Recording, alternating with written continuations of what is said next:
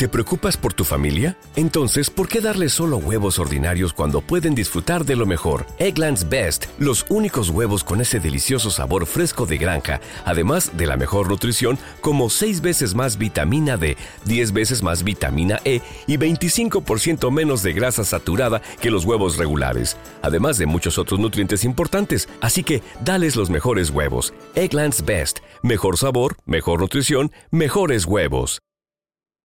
Las opiniones aquí expresadas son de entera responsabilidad de quienes proporcionan la información y no representan las opiniones ni el pensamiento editorial de Escándala. ¿Escuchas? Más sabe el diablo por vieja. Pregúntenselo desde, desde allá abajo, literal. Sí, ya, para, por favor. El corazón rojo, lleno, palpitante, a mí me palpita la bebida. Aquí es un espacio seguro y todo viene desde el amor. Amigas de colores, ¿cómo están? Sean bienvenidos a un episodio más de Más sabe el diablo por vieja. Yo soy Elisa Sonrisas y ¿cómo estoy? Ustedes se lo preguntarán, yo me lo pregunto a mí misma. ¿Cómo estás, Elisa? Muy bien, gracias, porque estoy yo aquí solita. No, no es cierto, no estoy solita. Estoy con mi querida Shay. ¿Cómo estás? Muy bien, Elisa, qué gusto estar por aquí contigo y con todos nuestros escuchas que están acompañándonos como cada semana aquí en Más Sabe el Diablo por Vieja. Eh, estoy contenta porque el capítulo de hoy va a ser un capítulo muy especial. Como ustedes, eh, fieles seguidores de Más Sabe el Diablo por Vieja desde hace ya casi tres años, eh, saben, Em, hemos tenido capítulos al principio de las temporadas en los que teníamos esta tradición de entrevistar a pues nuestras nuestras eh, conductoras, ¿no? De Más lo por Vieja. En alguna ocasión Lepaline me entrevistó a mí, yo entrevisté a Lepaline, Lepaline entrevistó a la Kikis, yo entrevisté a Diana Descarados y así sucesivamente. Así es que creo que es el momento. El día de hoy, damas, caballeros, personas, eh, oyentes, pues hoy vamos a entrevistar a Enrisas Ya se nos acabaron los invitados. No, no es cierto. No, no, no. Hay una larga lista. Hay una larga lista. Exacto. ¿Cómo estás, Elisa? Cuéntanos. Nerviosa, ¿eh? Nerviosa. Siento que es examen profesional esto. Eh, O, o examen, en, este, ¿cómo se llama? Entrevista de trabajo. Entrevista a ver de si- trabajo. a ver si sigo en el grupo o no. Pues es que miren, a mí se me hace como muy importante. Creo que siempre hablamos como de muchas cosas entre todas, pero eh, a mí se me hacía como muy valioso que las personas que nos escuchan pudiéramos conocer un poquito más de quién es Elisa Sonrisas y darnos un momento para escucharla, literalmente para saber qué es lo que hay dentro de toda esa belleza, ¿no? Que ella eh, guarda con su gran sonrisa y, y quiero, pues nada, adentrar un poquito más, ¿no? Como entrar en su corazoncito y conocer un poquito más de, de su persona. Ay, ay, ay, ay, ay, mi corazoncito anda bien porque yo cocino con aceite de oliva. Oye, Elisa, bueno, eh, antes que nada, ¿de dónde sale el nombre de Elisa Sonrisas? Eh, bueno, lo platicaba yo en, otros espacios. eh, para mí siempre fue difícil el, desde el mirarme a un espejo, tomarme una foto, ¿no? Porque mi expresión no era congruente con mi identidad. Entonces, eh, recuerdo que yo abrí, bueno, mi primera red social que abrí era MySpace, donde yo pues, me trasvestía. Uf, no, bueno, MySpace. Ujú. Uh. Ajá. Y este, bueno, y ahí tenía un nickname súper genérico que era Super Lovely Girl, ¿no? Qué risa, ¿no? Que teníamos esos nombres cuando éramos más chavitas Ah, en claro. los hotmails y así. Ajá. Y con corazoncitos y Sí, no sé qué estrellitas tanto. y todo. Y, y escrito con arrobas y números y cosas así. Pero ya después, este, ya cuando, uh, pues ya yo ya tenía más herramientas para nombrarme y todo, ya, ya era algo pues mucho más mío, un espacio, eh, me puse a pensar cuál sería eh, el, nombre que quería tener, ¿no? Eh, de hecho, también fue parte de la selección de mi nombre real, ¿no? O sea, el Elisa vino acompañado, o sea, se seleccionó al mismo tiempo que el Elisa Sonrisas. Ok. Eh, el, el Elisa, bueno, eh, lo he también platicado en un par de podcasts, este, fue porque yo en la prepa vi un, un video de Eisa González De Eisa González, en serio. y me encantaba esa mujer, ¿no? O sea, fue un video del grupo, ay, ¿cómo se llama? Este grupo se me fue el nombre. No me acuerdo. Eh, la canción era Estás aquí de Allison Ok. Y salía ahí. No sabía que ella era eh, vocal de Alison. No, no, no, No. salía, actuaba en ese video. Ah, ok, ok, ok. Y este, y entonces, pero yo no sabía quién era. Y vi de repente la, una revista de esas, tú o eres alguna de esas, de una amiga, pero la vi de lejos. O sea, como que no me quería acercar por lo mismo que yo como que todo lo mantenía lejos para que no, no vieran que yo era una mujer, ¿no? Y este, y entonces leí Elisa con Z. Ajá, me gustó que era como mucho. especial. Ajá, que- porque yo siempre había visto Elisa con S. No, sí hay, sí hay muchas chicas que son Elisa con Z, pero este, el común es con S, y entonces me llamó mucho la atención. Y años después, bueno, lo seleccioné.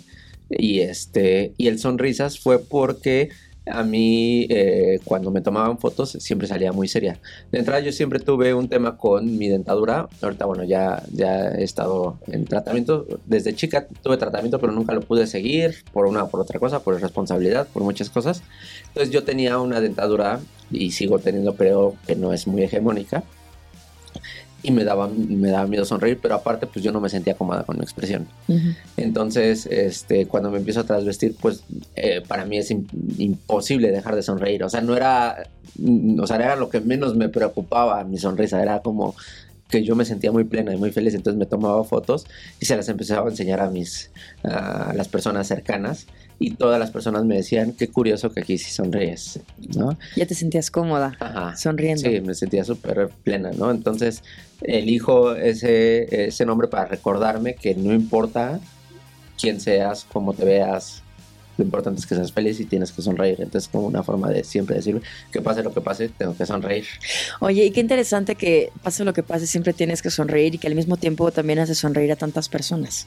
Es que es lo, es lo- lo chistoso que terminé haciendo comedia, ¿no? Que creo que no es, no es una coincidencia, ¿no?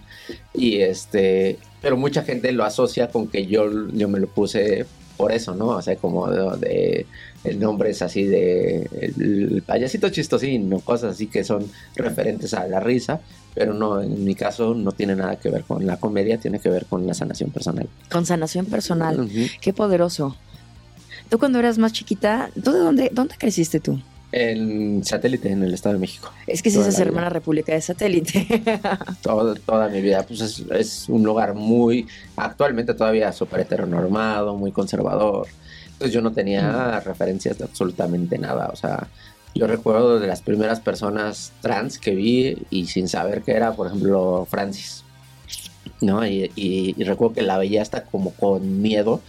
Porque mi mamá estaba viendo la novela y yo decía, ay no, si la veo y me ve que estoy admirada, me va a asociar, ¿no? Claro. Con eso. Y después tuve la fortuna de ya estar más cerca. Mi primera amiga trans, que puedo considerar mi amiga y que sigue siendo mi hermana, fue Ofelia Pastrana. Para mí fue poderosísimo y aparte me voló la cabeza cuando ella decía, bueno, pues es que yo también soy sáfica.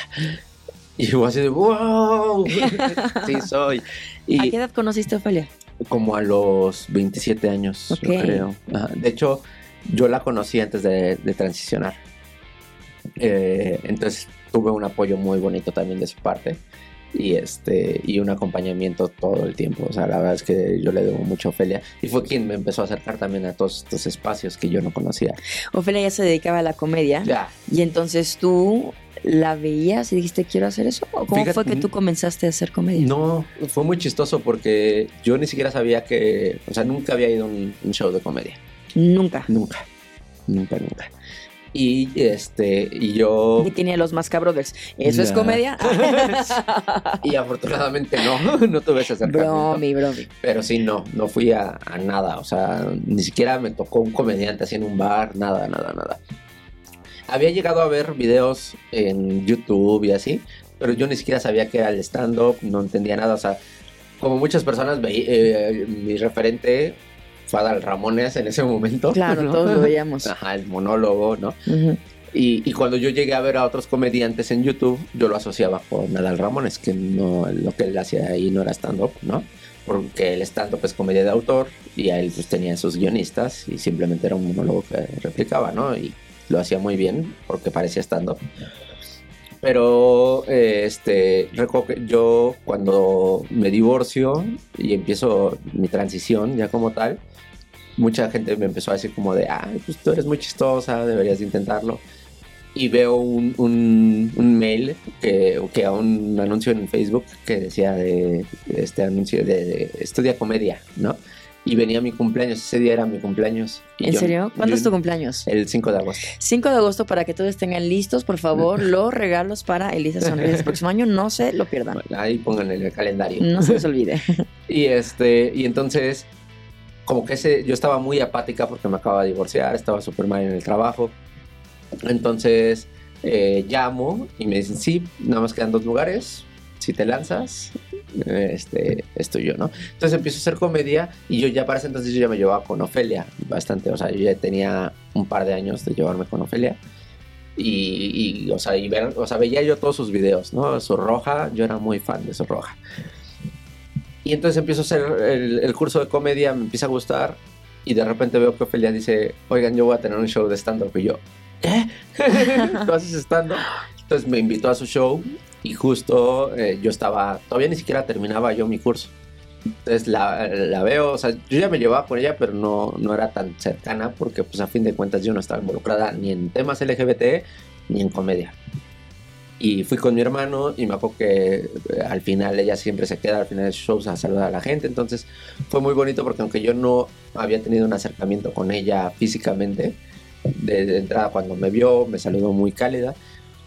Y le, le, digo, ¿sabes que Yo estoy... O sea, tú no la conocías, tú fuiste... Físicamente no. Ajá. Ajá. Pero por redes sociales por redes escrito. sociales ya habíamos eh, hablado mucho. Uh -huh. Ajá. Y le digo, ¿sabes que También estoy haciendo un show de comedia. Me dijo, ¿cuándo acabas? Y yo, en septiembre. Ah, pues mira, yo empezando octubre tengo un show. Ponte las pilas ¿Jalas y o te pandeas? ¿Y tú qué sentiste en ese momento? No, pues, o sea, fue... ¿Emoción, fue pero miedo? Miedo, sí, ansiedad, emoción. ¿Duda? Todo, todo, todo, todo. Y, y también, pues, o sea, responsabilidad, ¿no? Porque, pues, sí, yo sé que Ofelia fue mi heroína, ¿no? O sea, bueno, y lo sigue siendo, ¿no? Y este, y entonces fue el primer show que abrí, el Ofelia, o sea, fue la primera persona que me dio la. Y abriste la en un gran lugar y con una gran persona y aparte súper cobijada. Sí, sí, sí. Y, y, me acuerdo mucho que ella, cuando me presentó, dijo, oigan, sean, sean chidos con, con ella, es novata, está empezando. La patadita de la suerte ahí. Y pasé y me fue increíble. Eso. Y dijo, bueno, pues no es tan novata como yo creía, Ajá. que no sé qué. Y a partir de ahí, pues ya tuve una amistad muy bonita y empecé a abrir muchos espacios, a abrirme muchos espacios. Oye, ¿y en ese, en ese show fue a verte tu familia, quizás? No. No. no ¿Alguien no, que conocieras o solo ibas con Ofelia? Fue mi ex esposa. Uh -huh. Y porque yo, o sea, yo me seguí llevando con ella. Y fueron un par de amigos. Pero no, o sea, mi familia no quiso ir a verme hasta como un año después. No querían. ¿Cómo, cómo, cómo era tu familia cuando tú eras más pequeña? Eh, siempre fui. ¿Con quién creciste? Crecí con mis papás y mis hermanos. Este, siempre fue una, bueno, ha sido una familia muy unida. ¿Cuántos hermanos tienes? Dos. O sea, yo me sé todo este chisme, ¿eh? pero quiero que ustedes sepan. una hermana más grande que me lleva tres años y medio y un hermano más chico al que le llevo ocho. Y este, y fue, fue, o sea, sí, la verdad es que tuve una infancia muy cobijada en muchos aspectos, sin carencias en otros. O sea, eh, fuimos una familia muy acomodada. Yo vivía en el mismo cuarto con mis hermanos, en una litera mi hermana, después yo, y hasta abajo salía la camita y mi hermano. Qué fiestongos, ¿no? No, sí, o sea, y literal, yo creo que era este espacio del pasillo y estaban nuestros closets. No teníamos más espacio en, en ese cuarto. Sin embargo, nunca nos faltó nada. Claro. O sea, eh, era complicado por el espacio, porque también mis papás eh, que apostaron mucho, cosa que también les agradezco, a la educación. Claro. Entonces económicamente estábamos súper apretados, nunca tuvimos este como ciertos privilegios. Pero tampoco carencias. Pero tenía el privilegio de tener una educación, claro. ¿no? Y, y, mi papá se esforzaba mucho y por lo menos llevarnos a Acapulco una vez al año, cositas que, que otras personas no tienen.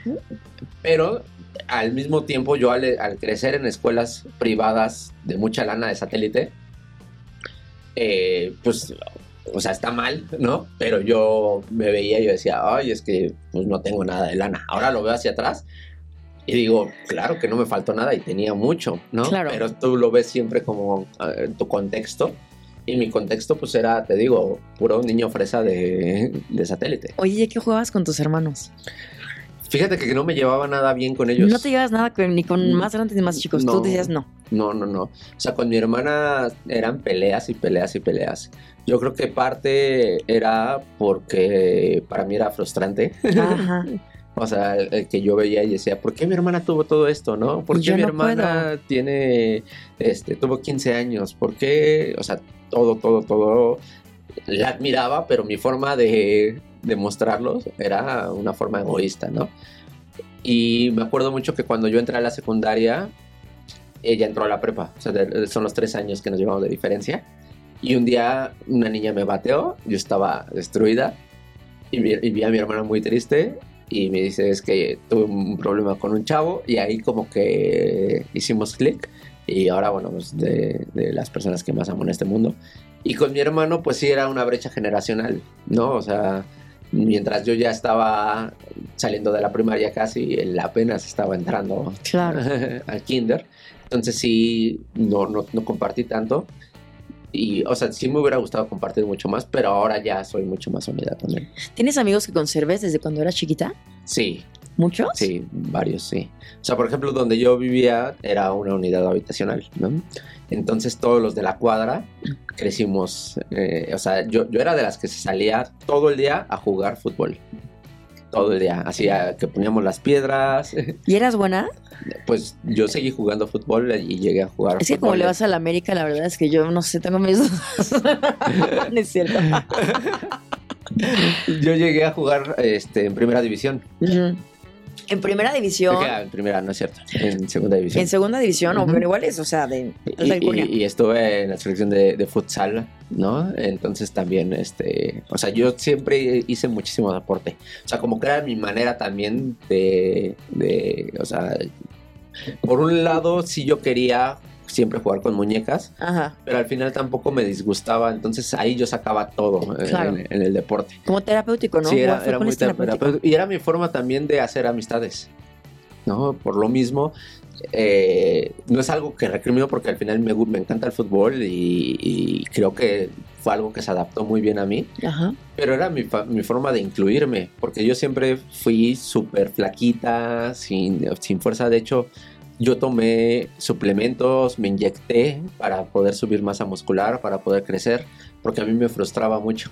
Ujú. O sea, yo tenía esa idea absurda de que me- yo decía, me siento mujer. Bueno, ahora ya puedo decir que siempre he sido mujer, pero en ese momento yo decía, me siento mujer porque físicamente no me veo como un vato. ¿No? Eh, siempre era la débil, o sea, era la que llegaba al final en las carreras.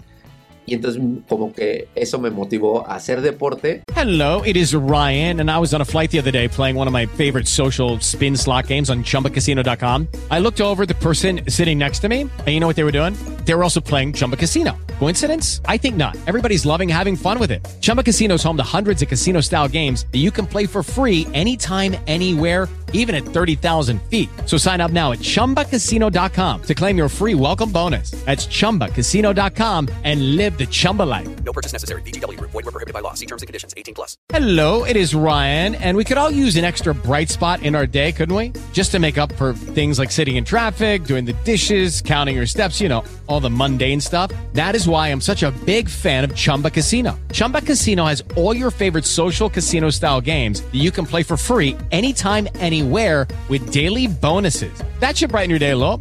Actually, a lot. So sign up now at chumbacasino.com. That's chumbacasino.com. No purchase necessary. VGW Group. Void were prohibited by law. See terms and conditions. 18 plus. y desempeñar mucho porque me validaban las personas. O sea, si, si juegas chido fútbol, te quieren en el grupo. Claro. Y- En el que sea, sí, siempre. sea, Ajá. ajá. ¿Qué poder tiene el fútbol, no? De pronto en nuestra sociedad. Y cuando somos chiquitos lo vemos como una cosa tan idealista. Ajá. Sí, no, eh, o sea, el fútbol a nivel eh, deportivo, a nivel concepto, Tiene mucho es, peso. es poderosísimo. Es muy poderoso. A nivel comercial es asqueroso Sí. Y cultural también, ¿no? Porque pues precisamente es un deporte que promueve mucho el machismo, que promueve muchas violencias, ¿no? que nos reconoce a las mujeres y que recientemente, por cierto, interesante el dato, eh, Yaneli Farías también está, Frías, Farías estaba por ahí, ¿no? En el partido de eh, Tigres contra América. la final. Y por primera vez el estadio estaba a 57 reventar. mil espectadores. 57 mil espectadores. Oye, y los boletos estaban creo que en 33 pesos, ¿no? a 60, A 60, una cosa así. Y cuando son de, de hombres, No, hay son boletos y 800, boletos todo. 1000 pesos, Y fue una buena forma de callar bocas. Sí, ¿no? claro. No, o sea, el fútbol femenil está agarrando mucha fuerza. Qué poderoso que hubo tanto buen discurso, mensaje y apoyo. Y, y no solamente es de, de afuera hacia adentro, de adentro hacia afuera también. O sea, son chicas que se están, se la han jugado, ¿no? Muchísimo. Porque, de hecho, por ejemplo, hay un, hay un documental de la América en Netflix. Hay un documental de la América. en Obvio. Netflix. que se llama América contra América, que está, este, está, está muy interesante porque, o sea, habla también de todo lo culturalmente, ¿no? Ajá, Y el último capítulo se llama El futuro ok. y habla del fútbol femenil, ¿no? De la cantera de la América. Y entonces hablan de, la, de las morras como tuvieron que pasar tantos años para empezar a cobrar sueldos, ¿no? Ellas tenían que pagar por jugar. Oye, ¿qué onda con la brecha salarial? Es muy fuerte, Sí, y sobre sí. todo en los deportes, ya lo hemos mencionado muchas veces aquí en el programa. Y ahorita pues hay una gran amenaza para, para, para todo este avance que se ha tenido con este Mundial de Qatar, Claro, ¿no? Que es, es un mundial sumamente misógino, sumamente clasista, clasista sumamente, y abusivo, y las personas que han perdido la vida se han, se han registrado ahorita, estaba leyendo una nota, 6,000 6.500 muertos. personas que fallecieron por consecuencia de las malas condiciones en las que los tenían trabajando, exceso de calor, trabajo, poca agua, etcétera, agua en malas condiciones. Entonces está, está muy riesgoso. Pero si lo vemos como un deporte como tal y no como un negocio, la verdad es que es muy poderoso. O sea, bueno, Claro. cualquier deporte, yo creo, ¿no? Pero está tan popularizado el fútbol. Y a mí me Ujú. funcionó muchísimo para eso, para... Y, y- y al final, de esa forma, yo me sentía incluida, me sentía parte de, de un espacio. Que ya lo decíamos en otro capítulo aquí con, con la Tigre Jiménez, ¿no? De cómo a veces los deportes eh, están hechos para crear eh, más actitud, eh, un poco de eh, relacionarte con los demás, ser más sociable y poder como desarrollar estas habilidades sociales tal cual, ¿no? Ajá. Eh, y a lo mejor empoderarte y tener más, sí, como más carácter y más fuerza y como, ¿no? Yo me acuerdo que eso lo repetía mucho mi papá de chi cuando era chiquita, y a mi hermano y a mí decía, es que ay, hay que meter a Paco al fútbol para que tenga más carácter y para que, ¿sabes? Aprenda como a relacionarse con más personas y la verdad. Sin embargo, ya que creces, parecen que quieren, parece que quieren todo lo contrario, en vez de que generen lazos de amistad, buscan que tengas Sí, todo lo contrario. La la- rivalidad, Claro. ¿no? Oye, hablando de tus amigos entonces con todo esto de la amistad y la rivalidad, Ajá. de los amigos que conservas, ¿a quiénes recuerdas? ¿Quiénes son tus amigos que dices, ay, cuando yo era chiquita, ellos? Y Yo creo que son dos conservas? bloques. Uno, justo son los amigos con los que yo me salía a jugar, Ajá, que no con todos conservo amistad. En el momento que transicioné, no todos lo tomaron bien, pero hubo otros que les ha costado mucho trabajo. No, esa es la realidad, porque su contexto es totalmente diferente. ¿no? Eh, pero eh, es muy bonito porque yo conservo, por ejemplo, para mí, el ir a jugar FIFA, el videojuego, o sea, sí me dicen, ay, es bien FIFA. Yo disfruto mucho ese momento porque es un momento que siempre disfruté y que en el momento que transicioné me había limitado de hacer ciertas cosas porque yo decía, ah, no, ya ahora como ya este, puedo ser yo misma, ya no voy a agarrar el fútbol, ya no voy a agarrar los videojuegos. Ajá. Y pues no, las morras pueden También, jugar videojuegos. claro, sí, yo también juego fútbol y no, Claro. jugamos videojuegos y también de pronto joteo y me enchino la pestaña y pues de Yo- luego esas cosas no tienen género, no tendrían que. Claro, yo trabajé eh, un año en una empresa de deportes donde yo diseñé algunos balones de la Liga Mexicana, guantes de fútbol y espinilleras. Y entonces también ahí se diseñaban los uniformes de árbitros. Entonces tengo unas tarjetas que me regalaron de árbitro, unas tarjetas profesionales. Ok.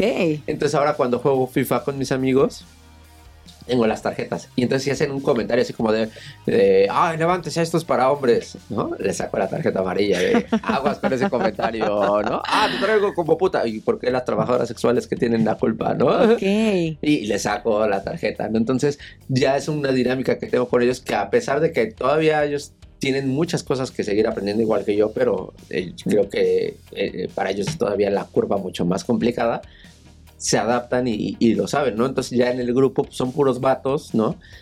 Y, y- y de repente ya ponen arroba, ¿no? De señores, ¿no? Señoras, ¿no? Ok. Este, Empiezan a ser algo incluyente y poco a poco aprendiendo. empiezan a hacer cositas que, que a mí me da mucho gusto. Que ya no es por ser incluyentes, sino porque dicen, oye, queremos a la Es Elisa porque, ajá, y mí. esta es una forma de, es, un, es mi lenguaje de amor, ¿no? Sí, sí, y, yo lo aprecio muchísimo, son personas que quiero mucho. Entonces, con esas personas tengo 30 años de conocerlas, ¿no? Y por otro lado, mis amigos de la secundaria, que este, también con ellos, pues, como con todo el mundo, la verdad, a, este, de los círculos donde yo estaba, fue complicada la transición. Pero también siempre he recibido el apoyo. ¿A qué te enfrentaste cuando hiciste tu transición de estas cosas que decías, ¿a qué onda con la banda? ¿Por qué no, no les gira la ardilla? Pues sí, o sea, de, de entrada, pues sí es un filtro, ¿no? O sea, hubo mucha gente que en cuanto se enteró me bloqueó, ¿no? Otras personas que le, eh, hubo un chavo que literalmente me dijo, yo te veo y te parto la madre. hubo gente que se ofendió porque eh, creían que yo entonces había engañado a mi mujer, bueno, a mi ex esposa, ¿no? Entonces era como, de, ¿por qué le, cómo le pudiste haber hecho eso? Yo así, de, güey, ella siempre supo, o sea... Y no le hice nada malo, o sea, solamente no, soy claro yo. que no, no. Claro. Y este. Y, y familiares también, o sea, yo con mis papás dejé de hablar mucho tiempo, ¿no? Porque no lo entendían. Este, recuerdo que tuve una plática después de mucho tiempo de que no veía a mis papás, que mi mamá me, me, este, le llamé porque estaba la marcha por la familia Mm, y mi mamá iba a ir. uy, no. Y entonces yo recuerdo que le dije, mamá, es que tú no te das cuenta que estás marchando en contra de tu propia hija, ¿no? Y afortunadamente le cayó muy bien el mensaje y retomamos comunicación y bueno, ahorita mis papás son también alguien, personas que amo con todo mi corazón y que me impresiona el nivel de cambio que han tenido, ¿no? Siendo mi mamá una persona súper religiosa que no deja de serlo, pero se ha vuelto mucho más empática, mucho más analítica en las cosas que recibe, ¿no? De- ¿Consideras que la religión está eh, peleada con lo LGBT? no, para nada.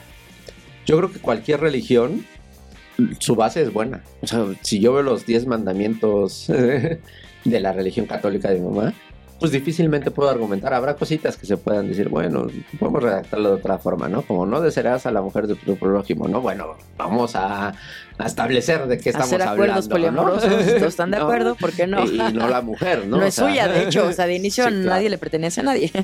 pero no robarás, no matarás, ¿no? O sea, son cositas que digo, pues son para una convivencia sana. Lo malo son sus groupies, ¿no? Claro, Que han interpretado mal las cosas. Y, y creo que la base es el amor y creo que de eso se, trata y, y es algo que para mí mi mamá cuando me, o sea, una vez me dijo también que lo que yo estaba haciendo era muy importante para muchas personas. Le dije, creo que es más poderoso lo que tú estás haciendo al estar con una hija trans y darle tanto amor porque tú estás dentro del círculo donde puedes ser un referente para otras mamás Qué poderoso. que, que- que te vean y digan, a ver, si ella está todo el día en la iglesia y no tiene un pedo con su hija, yo tampoco debería de tenerlo, ¿no? ¿Consideras que tus papás son tus amigos? Ya, sí. Mi- mis papás mucho, o sea, yo durante tanto tiempo no lo fueron.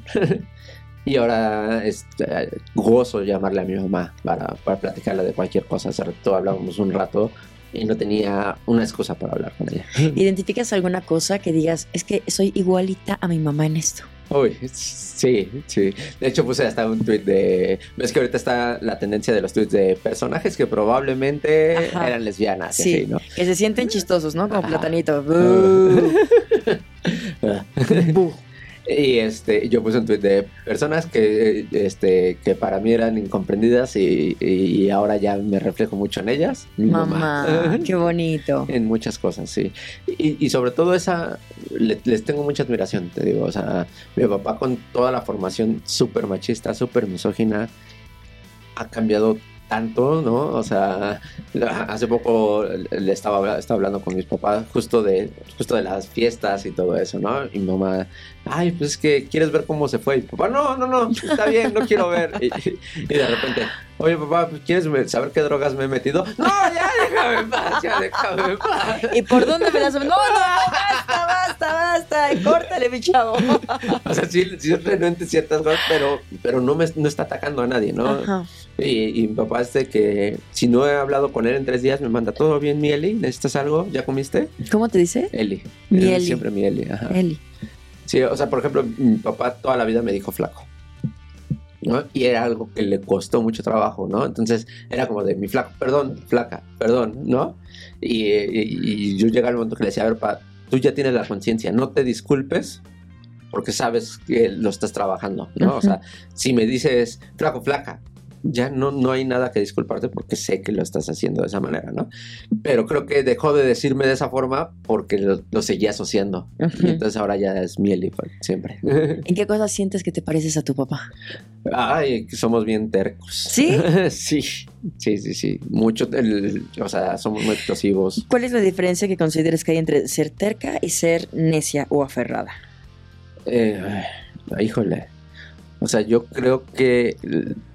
eh, es que... ¿Lo consideras como una característica positiva o No, negativa? yo creo que no. Yo creo que la determinación es una, una característica este, positiva, mientras que el aferrarte o el, o el ser necio no lo es, ¿no? O sea, creo que si, si, si tú estás determinado vas a estar constante en, con tus ideales, con tu pensamiento, ¿no? Cuando ya eres necio, es cuando ya no estás escuchando las opciones, ya no tienes un argumento, simplemente lo estás haciendo por hacerlo. Entonces creo que hay una delgada línea entre esas dos cosas.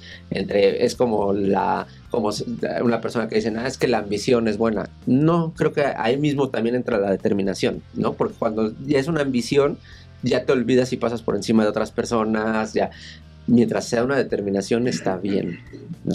¿Entre qué otras cosas consideras tú que has sido muy determinada desde que eres pequeña? Hablemos de tus pasiones, de tus aficiones. Eh, creo que he tenido la fortuna de siempre hacer lo que yo quiero. Y el hacer lo que yo quiero, o sea, es a- dedicarme, o sea, a- eh, me he dedicado al dibujo y lo he logrado hacer bien, ¿no? Me he dedicado a la fotografía y he llegado a buenos espacios. Eh, me dediqué al diseño y me fue bastante bien en mi vida laboral. Ahora en la comedia me está yendo bien, ¿no? Creo que tengo, eh, eh, visualizo muy bien las cosas. Bueno, y ahora que eres actriz también, o sea, entraste por la puerta enorme, pantalla grande con un elencazo, o sea, felicidades. creo que sí tengo eh, esa parte de, de tener como mi, mi vision board mental, siempre de, de que donde quiero ir. O sea, por ejemplo, yo siempre me gustaron las, las- los tractores, me llamaba mucho la atención. Terminé trabajando en una empresa donde yo diseñaba los folletos. El fútbol, terminé diseñando balones de fútbol. El maquillaje, terminé trabajando en una empresa de maquillaje, ¿no? Tengo ese privilegio de, de poder hacerlo. Pero no siempre he hecho, o sea, no siempre he sido determinada, ¿cómo lo puedo decir? Por ejemplo, yo toda la vida quise hacer artes escénicas, Ujú. pero nunca hice nada por hacerlo, porque me reprimía. En el momento que me decidí hacerlo, ya lo pude hacer. O sea, si, si yo hubiera tenido un sesgo menor, eh, me hubiera dedicado desde el principio a esto. ¿En artes escénicas te refieres específicamente a comediante o te hubiera No, gustado ser... Cualquier cosa, bailar, este, cantar, eh, hacer teatro, cualquier cosa, siempre me gustó. Y dentro de esa represión que sentías, ¿cuáles eran las emociones o los miedos que atravesabas por el que no te atrevías? Pues porque yo, yo lo veía asociado como algo débil, algo este, femenino, ¿no? Y entonces era mi misma transfobia internalizada, ¿no? O, o incluso machismo internalizado, el que no me permitía hacerlo, ¿no? Eh, por ejemplo, yo también cuando iba a escoger carrera, hubo un momento que yo quería diseño de modas. Y yo estaba como de, sí, lo voy a hacer, les voy a decir. De repente me presentan como que, aquí tienes diseño gráfico. Y dije, ah, eso ya no, ya no me van a atacar tanto si digo diseño gráfico, ¿no? Pero si no, tal vez hubiera estudiado diseño de modas, ¿no? Que ahora ya me doy cuenta que no era lo mío, ¿no? Eh, y que aparte todo sucede por algo y me ha ido construyendo y me ha ido, todas estas experiencias me han ido, eh, se, han, se han hecho una cadenita que al final es quien soy, pero probablemente hubiera tomado otras decisiones que no, o sea, no es como que diga, ay, ¿por qué no lo hice? Pero sí hubiera pasado de otra forma. ¿Cuál ha sido tu trabajo, tu trabajo más afortunado Ajá. y tu trabajo mejor y peor pagado? El peor pagado hasta el momento la comedia. O sea, de la comedia no he sacado nada. o sea, he tenido shows interesantes donde he podido tener así, "Ay, pues ya salió la renta de un mes. Pero en realidad no he sacado nada de la comedia y es algo que me apasiona muchísimo y que lo veo como, como un motor. O sea, sí es un fin, porque yo no quiero dejar de hacer comedia como tal stand-up, pero yo quiero ser comediante más 360. Entonces, ¿consideras que aunque sea el peor pagado, sí es el más afortunado? Porque Sí. es el que más te... es el que me ha dado visibilidad, es en el que puedo expresar lo que yo pienso, es en el que puedo ser yo misma, ¿no? Entonces sí es, eh, es el mejor trabajo que he tenido, pero sí es el más carente monetariamente Por ahora. por ahora. Y, y te digo, se sigue construyendo, o sea, al final llevo tres años, o sea, cuando yo empecé a hacer diseño, tardaron esos tres años en que me dieran un buen puesto. Yo empecé hacemos la- como, claro. como trainee y luego como eh, diseñadora junior, diseñadora senior, coordinadora, ¿no? Qué interesante que lo plantees así, porque muchas veces decimos, ay, llevo tres años haciendo esto y no me sale. No, cuando empezamos a tener nuevas habilidades o nuevas profesiones o nuevos espacios en los que nos queremos desarrollar y se nos olvida, ¿no? Que para yo ser actriz tuve que estudiar tres años de carrera y luego tres de experiencia. Claro. Y para ser diseñadora, tuve cuatro, de Cuatro de carrera. carrera Y no, es como de, espérate, llégate en la relax, vas bien, lo estás haciendo muy bien. Claro. Y Elisa, lo estás haciendo muy bien. Creo que es algo que sí puedo decir que tengo eh, eh, esa virtud de que confío. Ajá. O sea, esa determinación se vuelve confianza. Dentro de esta confianza, ¿tú consideras que perteneces a alguna religión? No, no, o sea, yo me con- Lucky Land Casino asking people what's the weirdest place you've gotten lucky? Lucky? In line at the deli, I guess? Aha, in my dentist's office. More than once, actually. Do I have to say? Yes, you do. In the car before my kids' PTA meeting. Really? Yes. Excuse me, what's the weirdest place you've gotten lucky? I never win and tell. Well, there you have it. You can get lucky anywhere playing at LuckyLandSlots.com. Play for free right now. Are you feeling lucky? No purchase necessary. Void where prohibited by law. 18 plus. Terms and conditions apply. See website for details. With Lucky Land slots, you can get lucky just about anywhere. Dearly beloved, we are gathered here today to. Has anyone seen the bride and groom? Sorry, sorry, we're here. We were getting lucky in the limo and we lost track of time. No, Lucky Land Casino, with cash prizes that add up quicker than a guest registry. In that case, I pronounce you lucky. Play for free at LuckyLandSlots.com. Daily bonuses are waiting. No purchase necessary. Void where prohibited by law. 18 plus. Terms and conditions apply. See website for details. considero una persona agnóstica, no soy atea, pero ¿Cuál encuentras, qué encuentras de diferencia entre atea y agnóstica? atea es que no crees. O sea, nada, pero Nada. de agnóstica Y agnóstica es que mm, no me convence nada. No te convence nada. O sea, que- decir que creemos en un poder superior sin ponerle un nombre, un título, una forma. Ajá. Ok. Y, y- y también que es- estás abierta a escuchar, ¿no? A saber, ¿no? O sea, yo, yo justo, yo sí creo que haya algún, a- algo que rija el mundo, pero esa puede ser la energía de la naturaleza, eso puede ser Puede algo ser, místico. Pero Elisa, ¿a qué le tiene fe? yo le tengo, híjole, pues a la vida. a la vida misma, ¿no? Porque creo que si no le tienes fe a la vida, ¿para qué la vives? O sea, sí, no, o sea, lo que tenga que suceder va a suceder. O sea, yo sí creo que tenemos un libre albedrío de las cosas y que podemos elegir, pero al final también creo que las, los contextos son cosas que ya están predeterminadas en muchos aspectos. O sea, sea, ¿crees en el destino? Sí, sí, sumamente creo en el destino. Y, y- y por eso me hace confiar, ¿no? Y la confianza pues también me da seguridad y la seguridad pues hace que las cosas sucedan. O sea, por ejemplo, ahorita desde que me cambié de casa no he generado ni un peso. Pero ¿qué tal el espejote que nos conseguimos? ¿Qué? Nos conseguimos un espejo igual. Ay, cuéntales la historia del espejo. Y, y- y, pues fue a- cuando me entregaron las llaves justamente, este, pasó un señor con un- unos espejos y se los, se los vendo y agarraba y los... los les re- pegaba les con un pegaba, o sea, martillo ahí. "Eh, No se revientan. Íbamos a- ya le creo, señor. Iba- descubrimos que la casa de Elisa aparte estaba pegadita a la casa de otros amigos que Ajá. hacían un departamento al lado y entonces íbamos justo a que le dieran las llaves y entonces ya la acompañé y subimos, ¿no? Nos enseñaron el departamento y todo, ya estamos bien emocionadas y las llaves y ¡ah! Y cuando bajamos salió un señor ahí con un espejo gigante, padrísimo y justo queríamos un espejo y das cuenta que lo pensamos, ¿no? Así, destino, ¿no? La ley de atracción, como dices. Ajá. Y salimos de la puerta y en ese segundo un señor Ay. con dos, dos espejos gigantes. No se quieren llevar un espejo. Uy, no, señor, es que... No, bueno, sí. Y empezó con un martillo a pegarlas tan, tan, tan. Son de vidrio templado y no sé qué nos decía. Y dijimos, bueno, ya me llevo yo uno. Y ya se animó la Lisa y se llevó el otro. los dos. Y esa es otra. Ahorita, por ejemplo, mi casa está llena de espejos, llenas de fotos. A eso quería llegar. ¿Qué es lo que ves cuando ves en tu reflejo a Elisa? Es, es una plenitud indescriptible, pero también es una sorpresa. Como que de verdad, yo creo que, o sea, tal vez no diario, pero sí muy constante dos, tres veces a la semana. Cuando me veo al espejo digo, ¿en qué momento pude ser yo? ¿No? O sea, y no es que no me reconozca, al contrario. Pero, Cada vez te pero reconoces yo no, más. yo no veía esa posibilidad. O sea, Recuerdo que eh, muy chavita en el Bazar de lo Más Verdes iba yo con un amigo y este y mi amigo dijo, "Ay, ¿te imaginas que en algún momento ya los hombres se puedan poner faldas y no ya pedos?" O sea, yo creo que ya, ya existía eso, pero en esa burbuja, Claro, ¿no? en ese No, contexto, en ese no. contexto no existía. Se podían poner vestidos y faldas si era para hacer una broma, una Claro. novatada, si jugabas a disfrazarte de escocés, o cosas así, ¿no? Claro, Pero pero, no- a mí me resonó y dije, Claro. imagínate, porque ni siquiera para mí era una posibilidad el, el decir que yo soy mujer, ¿no? O sea, pero para mí era un, bueno, me podría ver como una, ¿no? o sea, tal vez.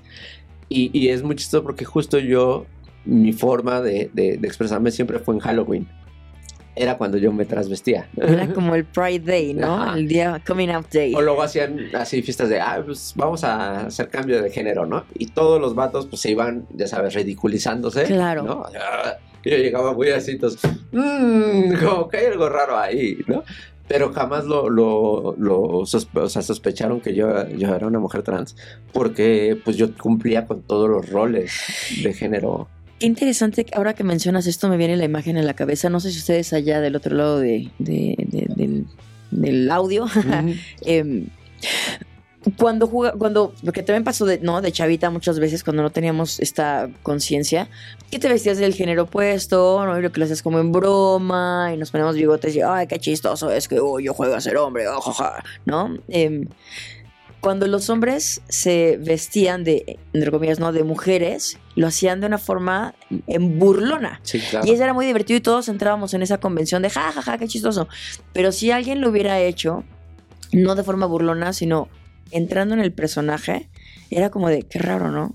Y en tu caso no era entrar en personaje, era que por un momento podías Ah, ser claro. tú misma. Claro. Y eso es lo que nos llama la atención. ¿Cómo es que una persona va a interpretar a una mujer de una forma que no sea burlona?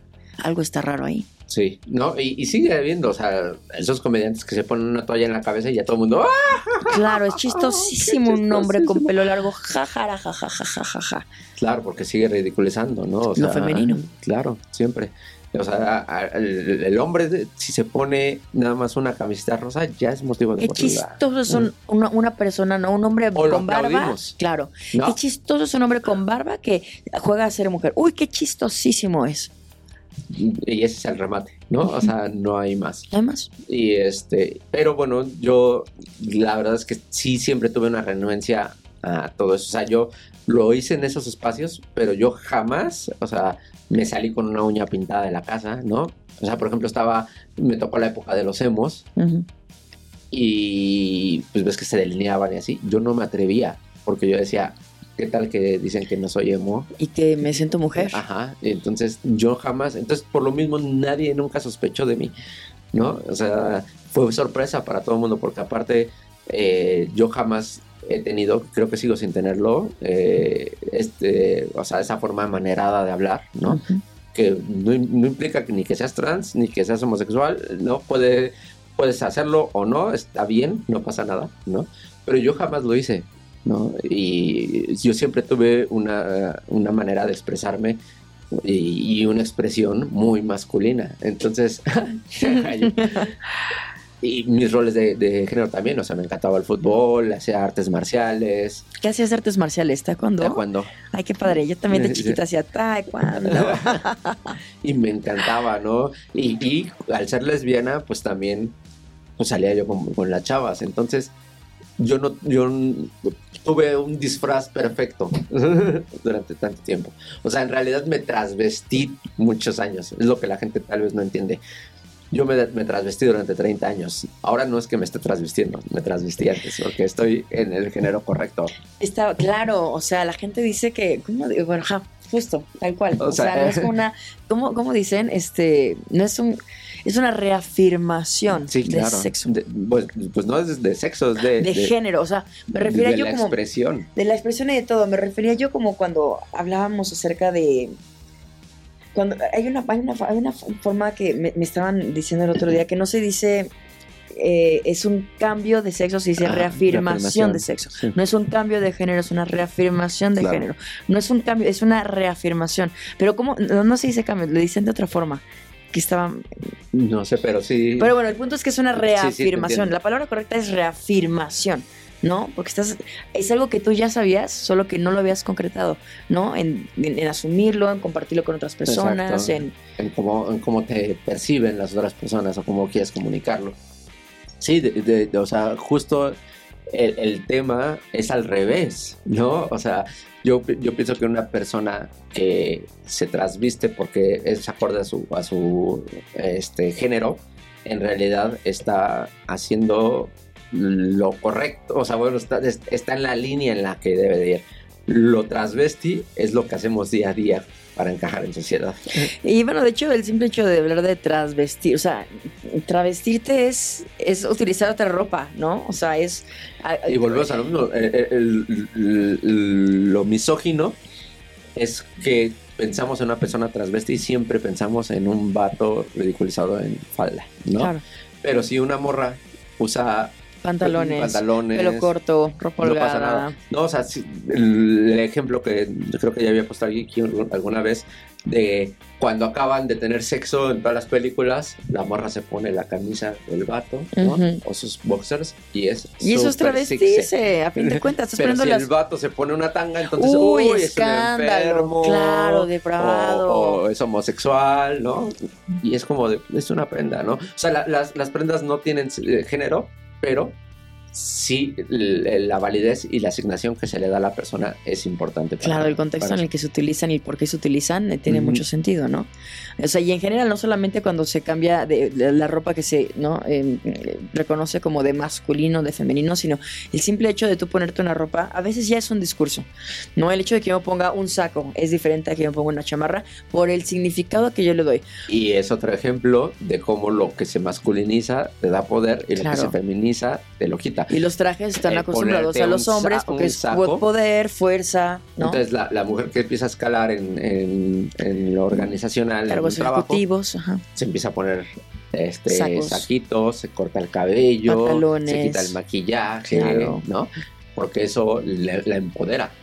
Mientras que si un ejecutivo lo hace, entonces se ridiculiza y pierde clientes y Que, que lo ideal fuera sería que, que esto fuera por gusto, Claro, ¿no? Y no no, por mal no por claro. no, no solamente porque vistiéndome de hombre voy a ser a verme más poderosa, ¿no? Es lo mismo que pasará con es que los doctores no se pueden tatuar. Claro. O es que el abogado tiene que venir en traje para que se le respete.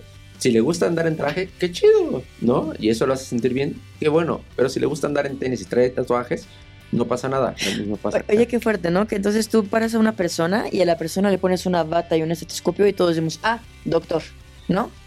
Y llega Clark Kent y si Clark Kent llega y hace esto es Clark Kent y ya ahora es Superman, ¿no? Sí. Pero si una persona decide ponerse ropa del género opuesto porque se identifica con el otro género y está empezando a hacer su transición o travestirse, es como de, no, no eres, no, no eres, no, no, no, no, no eres, no eres, no, eres", ¿no? Es como de, Sí, ¿por qué no te basta? Porque siempre tengo que estar como justificando mi existencia y buscando aceptación del otro, ¿no? O sea, de ti, de otra Sí. persona externa que no está viviendo mis, mis vivencias.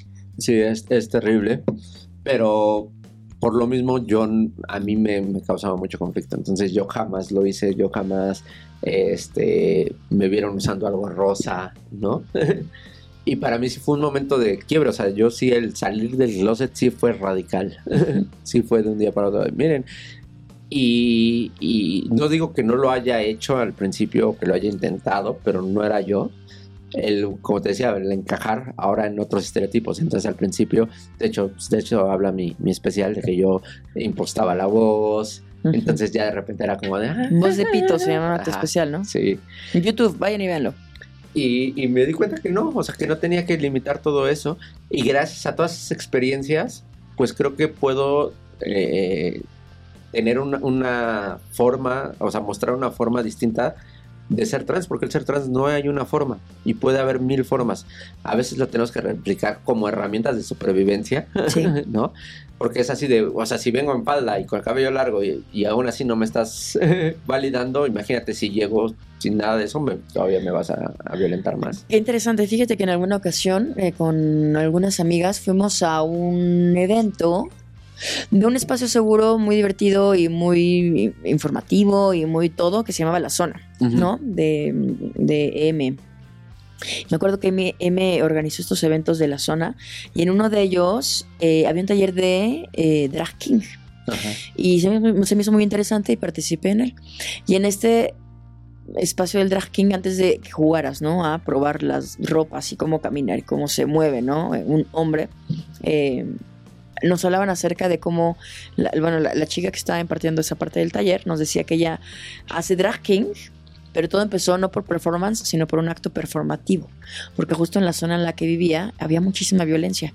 Y entonces ella tenía que, ella empezó a hacerlo justo como método de sobrevivencia, vestirse como vato, ponerse un hoodie, decía cómo caminan los hombres, ¿no? Y veía a los hombres en la calle, empezaba a caminar así, ¿no? Como con las piernas abiertas y como con el pecho abierto y como con esta cosa, ¿no? Como, como viéndote como una piedra, ¿sabes? Ajá, como esa, claro. esa era la, la característica.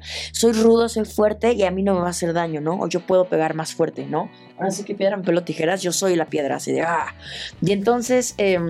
em, llamó mucho la atención y de ahí lo llevó al drag king. Y me hacía mucho sentido porque yo muchas veces que me he sentido en situaciones de riesgo sobre todo de noche sobre todo sola sobre todo en la calle eh, yo he adquirido también esas características no cuando era más adolescente y justo no existían estas cosas del Uber o la verdad yo me subí a un taxi me acuerdo que yo le hablaba así y hablaba golpeado y azotaba la puerta y como todos estos ademanes que se caracterizan de pronto como la cosa masculina porque significan poder ¿sabes? ¿Cuántas veces no hemos tenido que hacer este, esta- estas acciones performativas para sobrevivir? Totalmente. Y no es, y te digo, no está mal el querer expresarte de esta manera, ¿no? O sea, si a mí me gusta traer el cabello largo es porque me gusta traerlo largo, si me gusta maquillarme, pero si no lo quisiera hacer también tendría que ser válido. Claro. Eh, creo que cuando, cuando estamos hablando de, de estas expresiones, sí, sí entran en juego muchas cosas, porque todo el tiempo estamos comunicando algo Todo el tiempo. todo el tiempo. Entonces, eh, no es, o sea, yo, yo no voy a señalar jamás a una morra trans super binaria, ¿no? Pero tampoco voy a señalar a una que no lo es. A la gente lo que más le saltaba es que, por ejemplo, cuando yo empiezo a arreglarme, creían que lo hago para poder atraer a un hombre, ¿no? Claro. Como cualquier mujer, ¿no? Pero Como lo aquí- que se espera de cualquier pero aquí mujer lo todavía que le salta más, Claro. ¿no? Porque es, güey, si puedes conseguir una morra sin hacer todo esto, ¿por qué lo haces? ¿no? Claro. Entonces asocian el que yo me quiera ver así como para engañar a los hombres, ¿no? Es como de, güey, son los que menos me interesan en este O que mundo. tu identidad de género es simplemente para ligar, ¿no? Sí. Cuando no es solamente para tener, ¿no? Otra persona que te haga piojito ese. Yo disfruto mucho Porque así arreglándome es, claro. y es por mí, ¿no? Sin embargo, también son, son contextos y son, este, pues, generalidades que, pues, al fin de cuentas yo no me puedo salir de, de, de donde vivimos, de todo, de la sociedad. Entonces hay cosas que comunican y, y para mí es una herramienta importante para decirte, hey, soy morra. Todo comunica. Las palabras comunican, los silencios comunican, el cuerpo comunica, la forma en la que te vistes, en la que te expresas. Y todo eso se llama sexualidad y no tiene que ver con una cuestión de coito, forzosamente. La sexualidad es todo, todo tu ser. Cómo te mueves, cómo hablas, cómo te peinas, cómo te vistes, cómo te desarrollas, cómo caminas. Lo que no, lo que eso. no debemos de hacer es justo hacerlo para, para que se te pueda validar. Tú ya eres Claro. válido como eres o válida, ¿no? Desde antes. Me ha tocado muchas veces, bueno, como cuatro veces, que acabando un show se me acerca alguien y pues de alguna forma, al final te digo que estamos inmersos en esto, nos interpretamos y asumimos que es algo que debemos de dejar de hacer. Entonces se me acerca una persona con una expresión masculina y le digo, ah, qué onda, qué bueno que viniste, amigo, ¿no? Hello, it is Ryan, and we could all use an extra bright spot in our day, couldn't we? Just to make up for things like sitting in traffic, doing the dishes, counting your steps, you know, all the mundane stuff. That is why I'm such a big fan of Chumba Casino. Chumba Casino has all your favorite social casino style games that you can play for free anytime, anywhere with daily bonuses. That should brighten your day a little.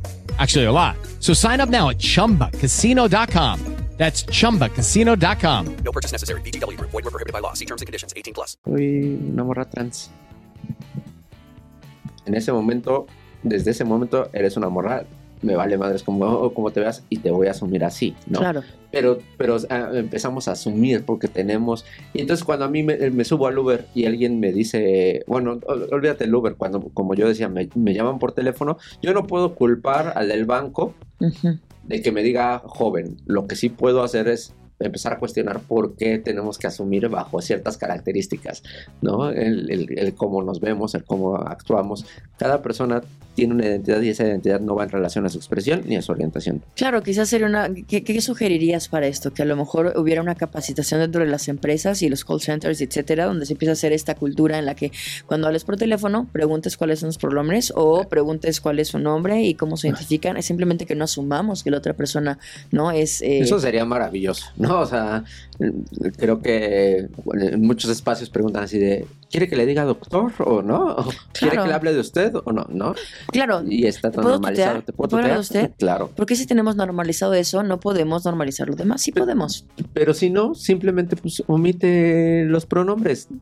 Y sobre todo cuando tienes una, una duda, porque hay muchas personas que, o sea, si están viendo a, a una persona trans como yo, ¿no? O alguien que todavía tenga, eh, sea menos binaria, este, pues entonces, si tienes duda de cómo referirte, mm, o le vas a preguntar, o si te da pena preguntarle, pues no uses pronombres, no le digas cómo estás, amigo, nomás dile cómo estás. Claro. y ya, y espera a escuchar cómo se, cómo se refiere esa persona a ella misma. Y nos cuesta trabajo, ¿no? De pronto es como de, ay, pero es que tengo que pensar un poco más. Venga, Joaquín, eh. sí se puede. Venga, de verdad que sí se puede. Y si, y, y si, y si no se puede, no pasa nada. Se va practicando poco a poco. El punto es que se haga con la intención de respeto y no con la intención de o molestar o ser indiferente y decir, ay, me vale, pues porque yo lo entiendo no lo voy a hacer así, ¿no? Creo que es importante la intención con la que se hacen estas cosas. Y es importante porque digo, hay, hay muchas personas bien intencionadas, tal vez, lo supongo, otras que lo hacen a manera de burla, pero que cuando me conocen, eh, bueno, no cuando me conocen, ya me conocen, ya saben que yo me identifico como morra y aún así me hablan en, en- Masculino. o en no binario. O en no binario. Que también es una, una parte violenta, porque estás diciendo, ah, eh, si, si a todo mundo le hablas eh, de- con el lenguaje incluyente, está chido, ¿no? no está, nadie está asumiendo.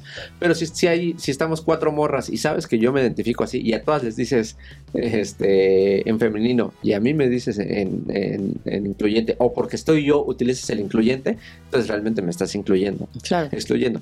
Que para mí el, el hablar en, en- en incluyente en, en espacios generales es muy importante porque no sabemos Cómo se identifican todos, identifiquen. si y, a mí, y a mí me pasó alguna vez que alguien me dijo, este, este, to- todos vámonos. Y que dije, no, pues aquí sí somos puras morras, aquí sí me puedes, aquí sí puedes decirlo así. Y alguien se acercó y me dijo, esa persona es no binaria. Y tú, Y yo- ah, yo asumí que era mujer, me pasó al mujer. revés. Ajá. ¿no? Claro. Entonces, pero creo que no pasa nada si nos equivocamos, lo que hay la necedad es lo que está mal. En estas dos, vamos a marcar dos etapas en tu vida, que es cuando eras, ¿no? Muy pequeñita y ahora. ¿Quiénes han sido tus admiraciones más titánicas? Y no, no estamos hablando solamente de personas famosas o de artistas o de... ¿Quién es la persona a la que más admirabas tú cuando eras pequeña? Yo creo que a mi hermana. Tu hermana. Sí, sí, era un referente. Aunque le jalabas fuerte. las greñas Sí. y decías, era mi hermana. Sí, era amor apache. Terrible. No, sí, eh, eh, ella eh, en mi infancia y he tenido la fortuna de que al final siempre empaticé con las morras y entonces me rodeé de morras muy chidas. Y, ahora es mucho más fuerte eso. O sea, yo ahorita no te podría nombrar a una sola persona. Tengo el privilegio de tener demasiadas personas en mi vida que admiro y que justo es como, o sea, logré hacer ese cambio y todo lo que he construido gracias a salirme de círculos en los cuales yo no me sentía segura, donde yo no me sentía cómoda, donde no había referentes. Para mí una relación, sea la que sea, tiene que estar basada en admiración. Claro. Si no hay una admiración, no hay nada que esté ahí. Y yo a las personas con las que estoy en el círculo que estoy, las admiro demasiado. Y justo lo decía yo en el capítulo con Mel. Yo digo, güey, ¿cómo estoy con estas personas? No me la creo. O sea, ¿en qué momento llegué y estoy aquí eh, sentada contigo, no platicando, cuando a la mayoría de las personas yo las veía hace tres años en, en internet, en la televisión, y ahora puedo decir que son mis amigas, ¿no? Qué padre que las personas a las que admiramos podamos, como ya lo hemos compartido en este, en este programa muchas veces, ¿no? Sean ahora... Mis pues, heroínas son mis amigas. Ay, qué padre, amiga. Ay, qué padre poderte decir amiga, amiga. y bueno, hablando de cosas positivas, pero también de cosas a lo mejor no tan agradables, pero que a veces cuando tenemos problemas nos ayuda a tocar fondo. Y tocar fondo nos lleva a diferentes decisiones que son muy importantes en nuestras vidas. ¿Cuál ¿Cuál ha sido la pelea más fuerte que has tenido? Pues yo creo que sí, y fueron, pues fueron varias con mis papás, ¿no? Y e incluso yo, debo decir, era una persona violenta, ¿no? Eh, seguro todavía tengo violencias, ¿no? Y las seguiré teniendo y poco a poco se tienen que ir eliminando, pero yo era una persona claramente muy violenta en mi forma, era una persona muy explosiva. Mi mamá me dice, es que nos dabas miedo, ¿no? Pero también era porque estaba yo muy reprimida en todo eso y porque la manera en la que me socializaron era, si tienes carácter, entonces el temperamento fuerte, entonces... Eres más reconocida, Ah, ¿no? va a ser un Socialmente. hombre, que Claro. debe ser. Entonces, para mí era, ah, pues tengo que gritar, tengo que, o sea, yo sí le pegué a la pared, ¿no? Y más de una vez, o sea, eh, Ay, Elisa, yo también lo hice, por supuesto. Crecí queriéndose con mi papá porque eso representaba poder. claro, y, y- y era como la autoridad, ¿no?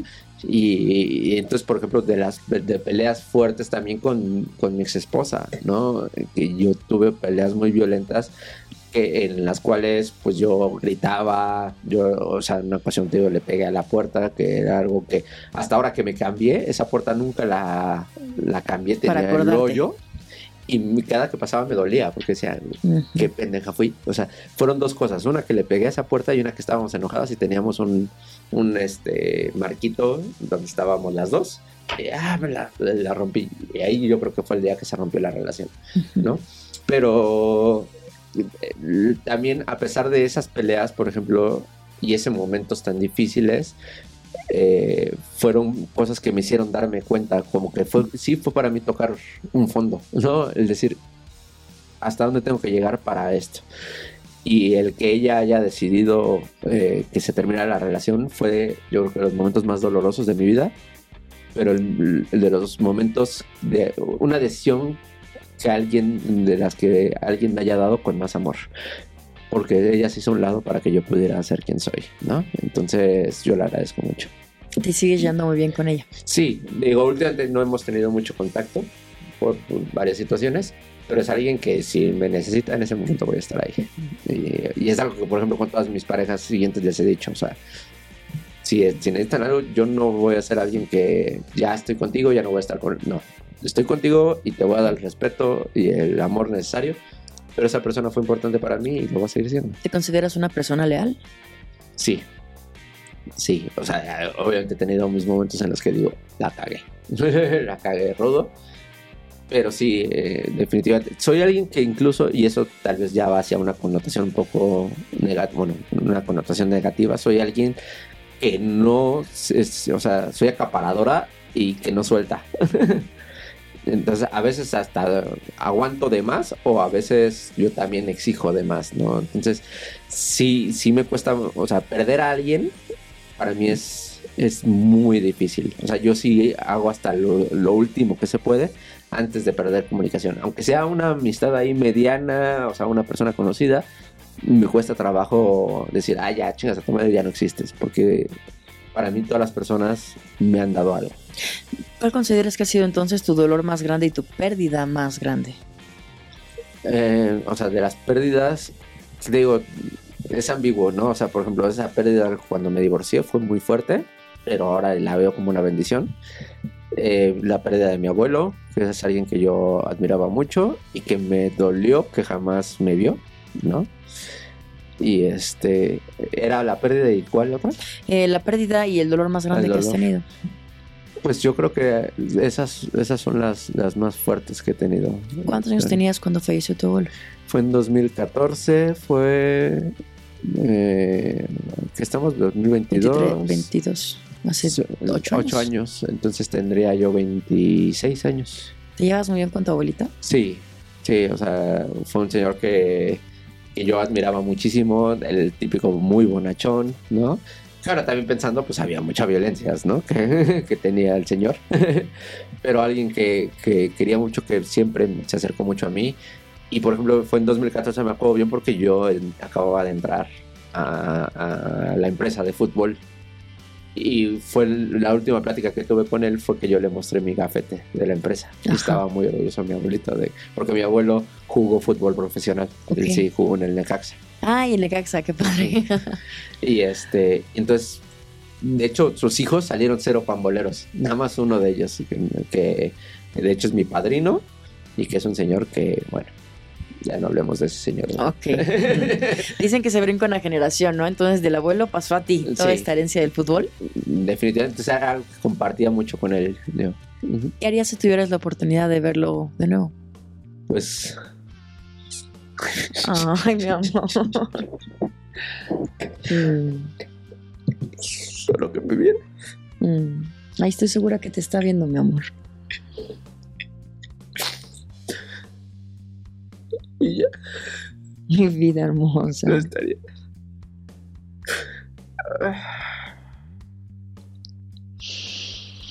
Mm. Creo que a veces cuando perdemos una persona a la que queremos tanto, creo que el mejor honor que podemos hacer por ellos es seguir vivas y disfrutar esta vida y hacerle homenajes a las personas que ya no están, haciendo justicia con, con ser fieles a quienes somos. Y yo creo que tú has, has sido muy fiel a ti misma.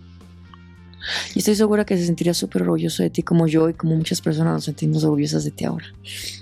Estoy Eh. segura de eso. Yo quiero creer que, que sí, o sea, mi abuela, su esposa, este, tiene, acaba de cumplir 94 años, 93, 94. Ujú. Y cuando yo la, bueno, cuando hablé con ella y me mostré cómo era, lo que me preguntó es, ¿y así eres feliz? Dije que sí. No, o sea, es alguien que amo con todo mi corazón, mi abuela. No es la misma conexión que tenía con mi abuelo. Pero pues viene del... la- o sea, estaban mimetizados. Entonces estoy segura que mi abuelo tampoco hubiera... hubiera tenido un problema. Estoy segura que sí. Yo creo que cuando transmutamos tenemos un nivel de iluminación en conciencia, en amor, en respeto, en cariño, en admiración y abrazar a todo lo que nos rodea, que estoy segura que sí. Yo eso me lo cuestiono también, ¿eh? Con personas que se han ido de mi familia y digo, híjole, ¿habrían reaccionado? ¿cómo habrían reaccionado? ¿Estarían orgullosos de quién soy yo el día de hoy? Y, y ¿sabes qué? Creo que sí. ¿De qué estás orgullosa de ti el día de hoy, Elisa? Pues sí, de muchas cosas. de. Creo que la decisión de, de mostrarme fue, te digo, fue, fue algo eh, que no fue tan planeado, o sea, fue como súper caótico, pero puras cosas bonitas han venido a partir de eso. Eh, o sea, no digo que no haya sido momentos muy difíciles, que haya tenido muchas pérdidas, pero de verdad eh, yo no cambio absolutamente nada y donde estoy estoy feliz y confío en que las cosas van a, a mejorar en cuanto a te digo lo económico lo profesional. Pero pues son cosas que creo que todo el mundo también sufre ¿no? hasta las personas que pareciera que no. Y que son parte de la vida lo importante lo tengo. Lo que o sea tengo afortunadamente mi familia elegida no mi familia este biológica por así decirlo eh, la recuperé no entonces ahora sí puedo decir que es mi familia pues, durante mucho tiempo yo no lo sentí así. Tengo mis amistades que son parte importante. Tengo salud tengo estoy en un espacio donde me siento segura. Entonces creo que no necesito nada Pues quizás tú no necesitas nada, pero hay mucha gente que te necesita a ti. Y creo que por eso era importante para mí entrar un poquito más en tu corazón y que las personas escucharan, ¿no? Y ¿Quién es Elisa Sonrisas? ¿Quién es verdaderamente Elisa Sonrisas? Porque creo que... Ahora voy yo. Eres una persona a la que admiro muchísimo. Muchísimo. Em, y de verdad que no solamente con tu ejemplo, sino esta chispa que tienes para hacer reír a tantas personas y de ser resiliente y de ser fuerte y de ser como tan generosa y tan cálida y, tener siempre como un, un abrazo de contención para las personas que te rodeamos. Se me hace súper valioso y ojalá que más personas pudieran tener una lisa sonrisa en su vida. Pues ahorita no te estoy haciendo reír Estoy riendo de felicidad, te quiero tonta. te amo mucho Yo también te amo mucho. Oye, y bueno, eh, ya que se nos está acabando el programa, em, ¿qué, qué le podrías decir tú a Elisa Sonrisas de chiquita? ¿qué le dirías en este momento? Si le puedes agarrar de la mano, así sentarle, dar un helado, ¿qué le dirías en este momento? Disfruta todo lo que estás viviendo, todo lo que está pasando. Las cosas van a llegar. Eh, aprende a confiar desde chiquita, porque a partir de que aprendemos a confiar, todo ha cambiado. Pues, amigas, amigos y amigues, esto fue echándose un tecito con Elisa Sonrisas. Muchas gracias, Elisa. Sabes que te quiero, que te admiro. eh, me siento súper orgullosa de que seas mi amiga, de que, poder, de que me llames también tu amiga, de tenerte en este espacio, de que tantas personas podamos aprender todos los días contigo, de que escuchemos toda la información que tienes, porque aparte eres una enciclopedia, canija. Pero además tienes un gran humor y, y creo que además de todo, eh, siempre, siempre, no sé, pero es que lo más valioso que tengo es que siempre logras sacarle una sonrisa a alguien. Y ese poder que tienes se me hace súper, súper, súper valioso. De verdad creo que soy muy afortunada de tenerte. Yo también soy muy afortunada de estar Te quiero mucho. Pues nada, chicas, chicos y chiques, ojalá que eh, les guste este programa, lo compartan. ya saben que nos pueden encontrar en nuestras redes sociales, que son arroba escándala y arroba más sabe el diablo por vieja arroba Elisa Sonrisas con Z. Ajá, y Sheila Ferreira. Y nos vemos en la próxima. Bye. Ay, te amo.